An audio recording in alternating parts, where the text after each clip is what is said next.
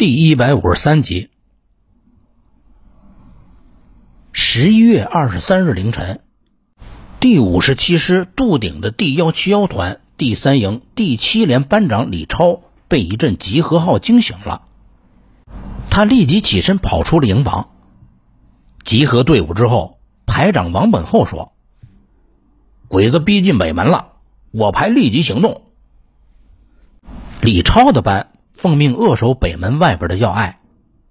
十分钟之后。日本的飞机飞临常德上空，炸弹跟雨点一般的落下，一时间常德城陷入了爆炸巨响和滚滚的浓烟之中。李超所在的连，士兵们步枪都已经子弹上了膛，手榴弹也拧开了保险盖。连长叫刘醒三，他拎着手枪，盯着对面渐渐浮现出来的鬼子钢盔。虽然第五十七师跟日本鬼子多次交手，但是每次战斗开始之前，战场上固有的紧张感还是无法消除。正如李超回忆的那样，我们的心情十分的紧张，屏住了呼吸，手指扣住了扳机。当日本鬼子逼近一百多米的时候，刘连长就喊了一声“打”。一时间，轻重机枪和步枪手枪是同时开火。李超后来有这样的回忆：鬼子是疯狂反扑，我握机枪的手都震麻了。后来觉着手掌黏糊糊的，一看是血，是跳动的枪身把我的手掌给震裂了。横山勇已经指定第幺幺六师团严永旺为攻城的总指挥。严永旺命令他的师团所辖黑赖平一的第幺三三联队、第一大队铃木金雄代理连队长的第幺零九联队攻北城；和尔基隆的第幺二零联队攻西城；第三师团中电护一的第六联队攻南城；第六十八师团独立步兵西山大队；第四十师团户田支队土屋大队攻东城。严永旺计划十一月二十五日太阳落山之后对常德城发动总攻。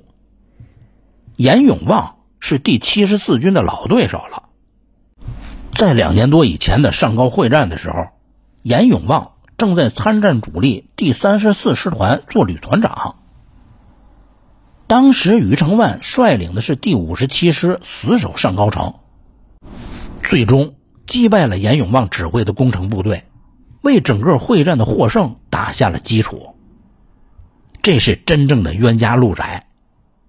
但是这一次，各种不利都指向了余承万的第五十七师。其中之一是，施中诚派去远江南岸德山阵地的那个团，此时出现情况了。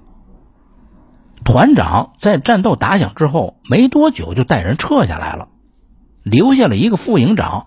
率领着不愿走的二百多名士兵跟日本鬼子死战，最后全部牺牲在了德山。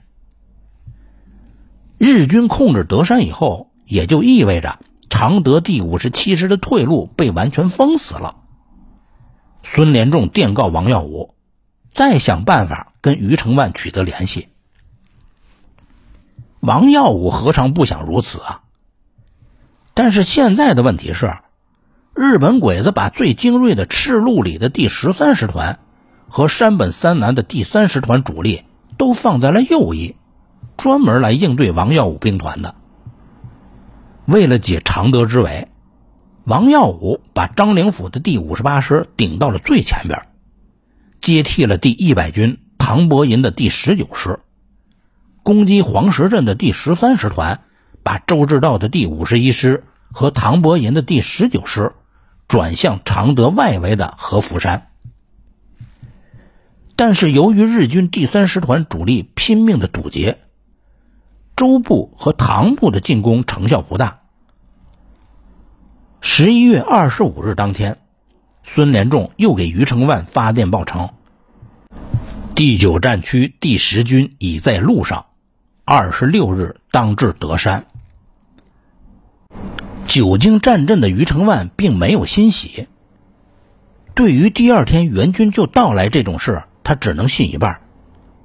尽管如此，余承万还是复电，直师四面受敌，血战七昼夜，虽伤亡惨重，将所有杂兵编入战斗，但士气旺盛，全体官兵谨遵军座懿旨，咸报决心，愿与长城共存亡。二十五日的午后，在城南方向。日军的第三师团第六联队一部，在连队长中田护一的率领下来到了沅江南岸。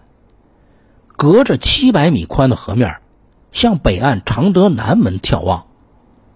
在城墙下，是由木栅栏和铁丝网构成的障碍物，后边则是星罗棋布的堡垒和单兵掩体。它们由纵横交错的交通壕连接着。眺望完了之后。中田护一跟下属商讨工程计划，随后他骑着马由沅江南岸返回了连队本部，在途中突然遭到了两架中美混合空军的战机袭击，中田护一当场被炸死。连队的第三大队长，名字叫两场侍郎左卫门，紧急代理连队长。但是他没有马上把中田护一已经死了的消息上报给师团司令部，因为他担心一旦消息走漏会影响士气。费了九牛二虎之力，两场侍郎左卫门带领着第六联队搜集了八九艘小船，士兵们抱着上了刺刀的步枪，趴在河岸的后边，准备在入夜以后对南门发起攻击。在常德城里。戴九峰带着警察来到了中央银行，要余承万给他们分配任务。余承万最后叹了一口气说：“你们那几条破枪和警察对守城起不了什么作用，何苦留在城里做无谓的牺牲呢？不如啊，趁着夜色渡过远水突围。这次啊，就这么定了，走吧。”戴九峰带着部分警察潜出孤城的时候，日军已经开始对承德城进行突击前的猛烈炮击了。在城南，第三师团第六联队进行炮火压制的时候，守军完全停止了射击。代理连队长以第三大队第十中队为尖兵中队，在中队长武藤正弘率领下，这个中队。乘着工兵划的小船开始强渡沅江，但是没有想到，船快到河心的时候，常德南城的火力骤起，迫击炮也连续的发射，日本鬼子多艘小船被击沉了，幸存的鬼子拼命的划船，不时有人中弹掉进了江里。第十中队的残存者爬上了北岸，他们所乘的小船。还需要工兵再划回去，去接下一批次的日军。上岸的几十个残兵射出了登陆成功后的蓝色信号弹。守卫南城的是渡顶的第幺七幺团一部，他们在此时点燃了北岸码头处的油槽，一时间是大火冲天，照的江面如同白昼，密集的子弹如同雨点一般在远江上飞。第三师团第六联队的日军亡命强渡，第三大队本部、第十一中队、第十二中队、机关枪中队、大队炮小队相继强渡沅江。登陆的日军没有战斗纵深，要想有的话，就得把身子藏进原浆。守军在木栅栏和铁丝网前面埋了大量的地雷。到壕沟前面还有一片五六十米的开阔地，守军的步枪、机枪猛烈开火，这段距离成为了日本鬼子的死地。第一波鬼子在第十中队武田正弘的率领下，拼死占领了城东南角一处阵地，随即就遭到了东南两个方向的侧击，武藤正弘被打成了筛子。但是，一个机关枪小队控制了附近的一座三层楼，在楼顶布置火力之后，对突击的日军进行支援。尽管是不断的增援，但一直到二十八号的晚上，鬼子在南门以及旁边的东门没有任何的进展。会战开始的时候，严永旺的第幺幺六师团就已经被定为攻城的主力了。西门和北门是他们的进攻方向。荷尔基隆的第幺二零联队攻西门。黑赖平一的第幺三三联队攻北门，打起来之后，在西门那边，孙进贤的第幺七零团把荷尔基隆的连队死死的挡住。孙团长多次亲自率领士兵逆袭，营长李红军、张廷林都奋勇战死在阵前。另一名营长彭佑威则跟日本鬼子展开了白刃战。愣是把敌人一寸一寸的打了回去。荷尔基隆联队的第三大队长葛野矿被毙杀。葛野矿在一九三七年底于南京出现过，时任是第九师团第三十六联队第一大队的第四中队长。他参加过进攻光华门的战斗，现在索他命的子弹终于在常德飞来了。接下来，无论荷尔基隆联队怎么想辙，就是无法突入。第幺幺六师团不还有一个被打死头狼的第幺零九联队吗？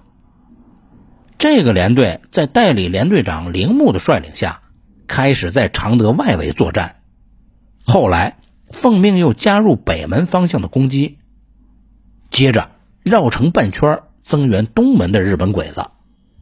但是同样也无法攻入城池，最后又奉命调往城北为黄土山一线。因为这个时候严永旺得到情报，从第九战区驰援而来的中国军队之一部已经迫近了该区域。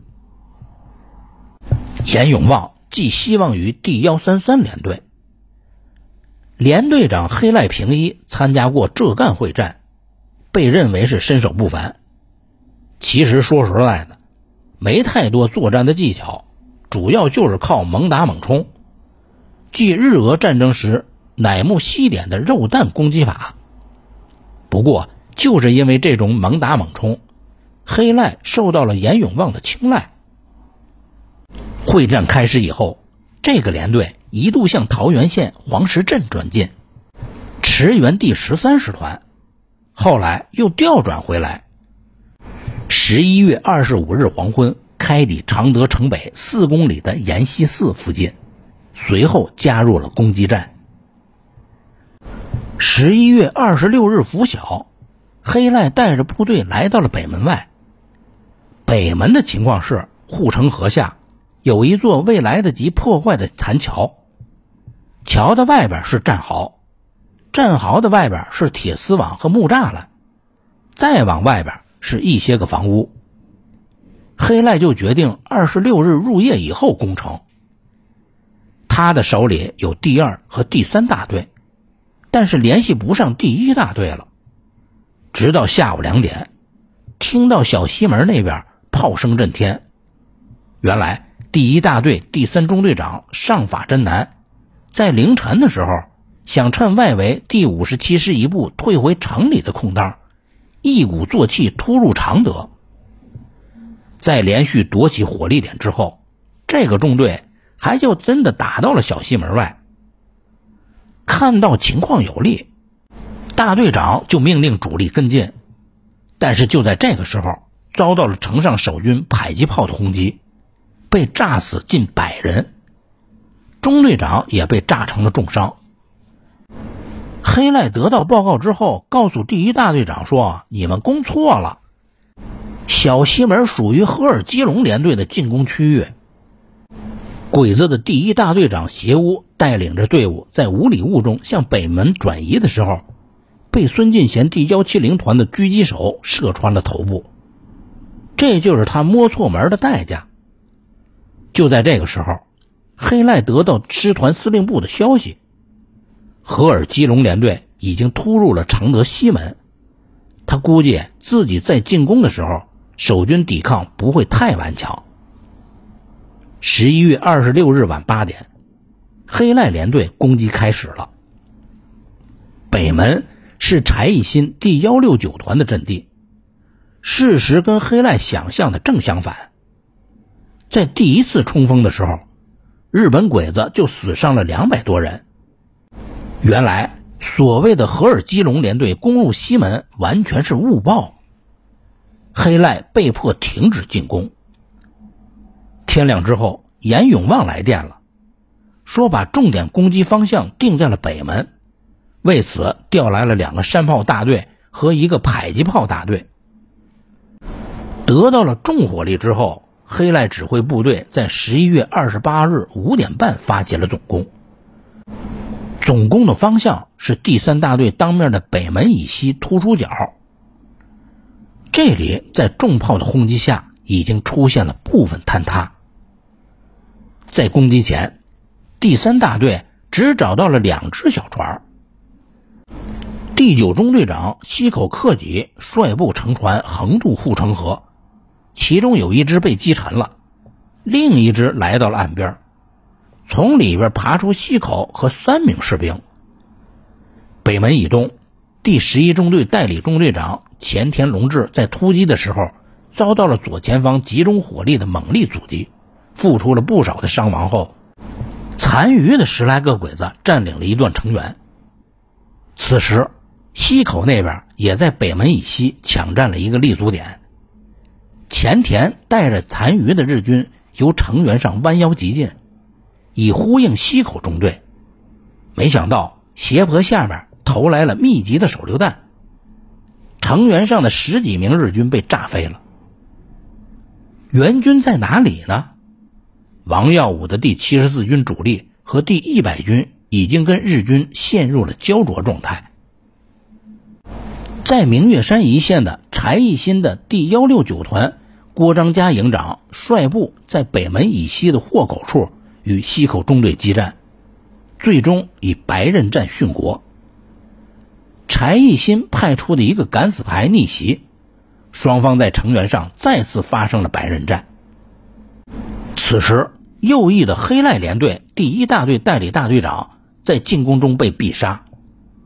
第幺幺六师团长严永旺决定死攻一处，这样就把在小西门方面毫无进展的荷尔基隆连队一部调到了北门，归黑赖统一指挥。在北门这边，柴义新第幺六九团用于一线的部队已经全部战死了，他手里就只有一个连了。奉余承万之命，向后面的青阳阁、黄金台转移。这也就意味着巷战即将开始了。十一月二十八日午前十一点，黑赖连队从北门以西突入常德市区，跟周志道第五十一师激战的日军就超过了一万人。孙连仲从鄂西派来的罗广文的第十八军，自渔阳关破除三十九师团拦截而南下，现在已经反攻下石门县城了。但是再前进又已经很困难了。第九战区的援军呢，不是说有一部接近常德城北黄土山了吗？说起来啊，薛岳认为日本鬼子是虚晃一枪，明着打湘西北，实际上是亏长沙城，故而迟迟不愿意动兵。此时蒋介石在开罗，国军的将领还是害怕蒋介石的。蒋介石在跟不在确实是不一样。对军令部次长兼作战厅厅长刘斐的命令，第九战区执行起来就颇为不利。重庆军委会在束手无策的情况下，刘斐身边的高参出了个主意，就是把沅江以南改为第九战区的作战境地。就这样，直到十一月二十八日。薛岳再次接到了驰援命令以后，才组建李玉堂兵团，统一指挥方先觉第十军和梁汉明的第九十九军向常德驰援。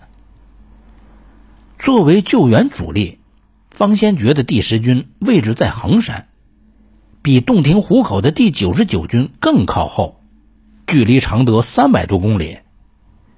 薛岳不愿意抽出离常德更近的湘北部队，他的理由是担心日本鬼子突袭长沙。实际上，在第十一军集中在湘西北作战的时候，是根本不可能攻击长沙的。在常德城里，鬼子是怕打巷战的。不过，在很多的地方，城陷以前，守将都说要打巷战，但是往往还没有到打巷战的那一天就撤了。换句话说，日本鬼子攻入城池之日，基本上就是战斗停止之时。但是在这个秋冬之交，于承万是真要打巷战的。北门失陷以后。守军在第一中学附近的据点跟黑赖连队展开了拉锯战。中午的时候，于承万和参谋长陈须云就来到了独狮子巷，向现场上百名士兵训话，下令把黄金台、百街口、小西门，一直到兴街口中央银行还没有打通的房屋全部打通了。按照县政府建设科长薛麒麟回忆说。在开战前，常德城少量的木房子就已经拆掉板壁了，更多的砖墙则被打通了，条条巷子都串通，窗口和大小门都垒上了沙包。打巷战是需要勇气的，以前说过，守城这件事儿凭的是一把劲，一旦城池被敌人攻破了一个口子，这个劲儿基本上就泄了。可是常德是个例外，尽管在北门方向黑赖连队的士兵已经蜂拥而入，但是第五十七师的守军仍在不慌不忙的往袋子里边装着土，兼顾着街头的战斗攻势，冷静的样子令人不寒而栗。感到不寒而栗的是鬼子。本集播讲完毕，谢谢您的收听。欢迎您继续收听下一集。